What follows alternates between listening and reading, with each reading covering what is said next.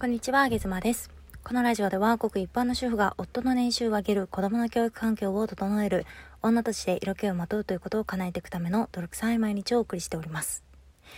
えー、皆さん、最近眠い方いますか？えー、あげずまは最近すっごい眠くて、眠くて、眠くて、なんかね、あの、最近といっても、まあ実は年明けてからぐらいかな、1月中旬ぐらいから、ずっと眠いんですよ。なんか眠いと言っても、あの、何て言うんでしょう眠気が常にあるっていう感じではなくて、えー、例えば夜寝て、まあ、7時間8時間私は毎日寝てるんですけれどもで朝起きてまあかなりシャキッと起きるんだけど仮にもう一回寝たとしても56時間寝れちゃうんじゃないかなっていう感じの眠さですね。なんか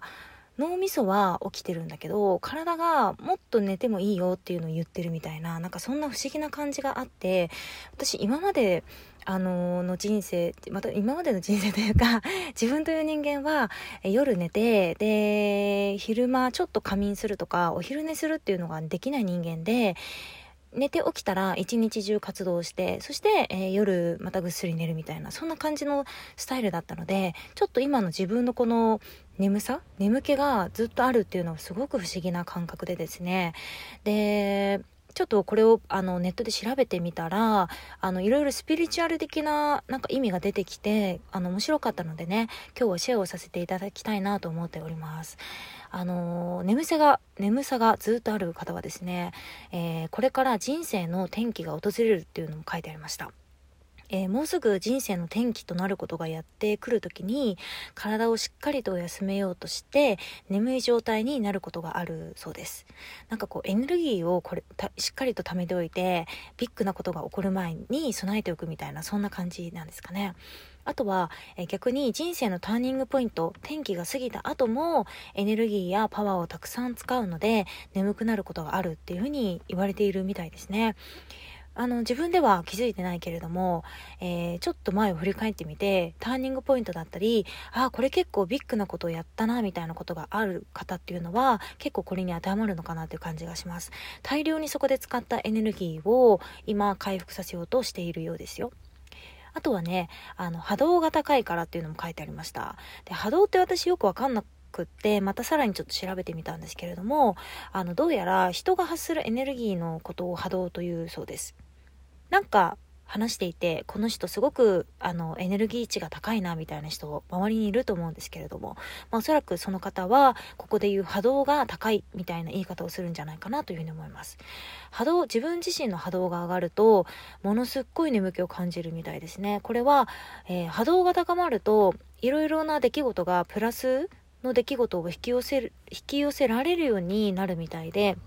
で、また、自分よりも波動が高い人たちと接することが増えると、要は自分とその人たちとの、あの、差を埋めるために自分自身をかなりこうエネルギーを使って波動を高めるそうなんですよね。その高いレベルに合わせようとするみたいで。だから眠くなるっていうのも書いてありました。で最後にあのインプットの量が多い人っていうのも眠くなるそうです。よくありませんでした？あのテスト前とかにあの暗記物とかをする時にさあのベッドに入る前にちょっと暗記をしてから眠ると、えー、その暗記が脳に定着して、えー、よく暗記が進むようになるよみたいなことって私もよく聞いて聞いていたことがあるんですけれどもそれだと思います脳内に記憶させるために日中たくさんアウトプットしたものをえー、睡眠の時に記憶するために寝させようとしているっていうのがこれにあたるそうなんですね。で、以上を見てみると、上妻自身思い当たる節っていうのは、やっぱり音声を始めて見て自分の、うん、エネルギー値はすごく高まったなという感じはします。あのー、私はもともと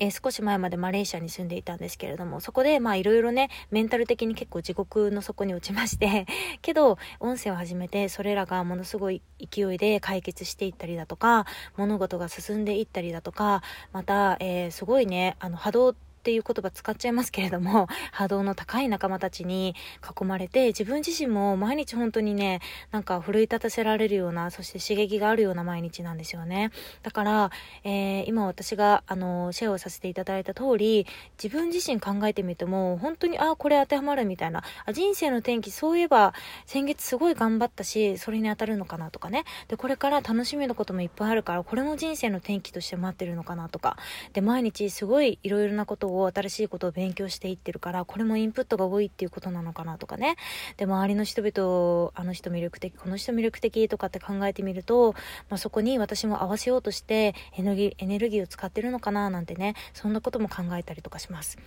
何にせよ、まあどれも当てはまっていて悪いことはないんですよね。特に日中、あの、急激な眠気が来て寝ちゃうみたいなことっていうのもそうそうないし、ただ寝ようと思えば寝れるみたいな、そんな感覚ですごく私自身不思議なんですけれども、同じような方いるかな確かね、あの、ヒマラヤハイカーズ一緒にやっている太陽ちゃんとかも、えー、年明けてからなんか眠い、ずっと眠いみたいなことを言っていました。彼女もね、2月に、えー、積み木箱という、えー、スタジオっていう言い方だったと思うんですけれども、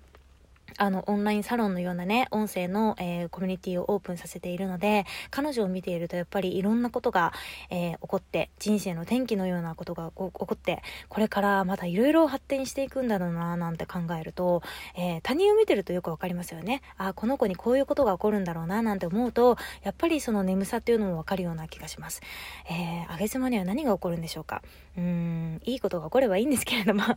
えー、同じようにね、眠い方っていうのは、まあ、しっかり睡眠とって、え、日中気持ちよく活動できるように、また頑張りましょうということで、まあ、眠い方はひたすら寝ましょうね。休んでください。ということで、おやすみなさい。バイバイ。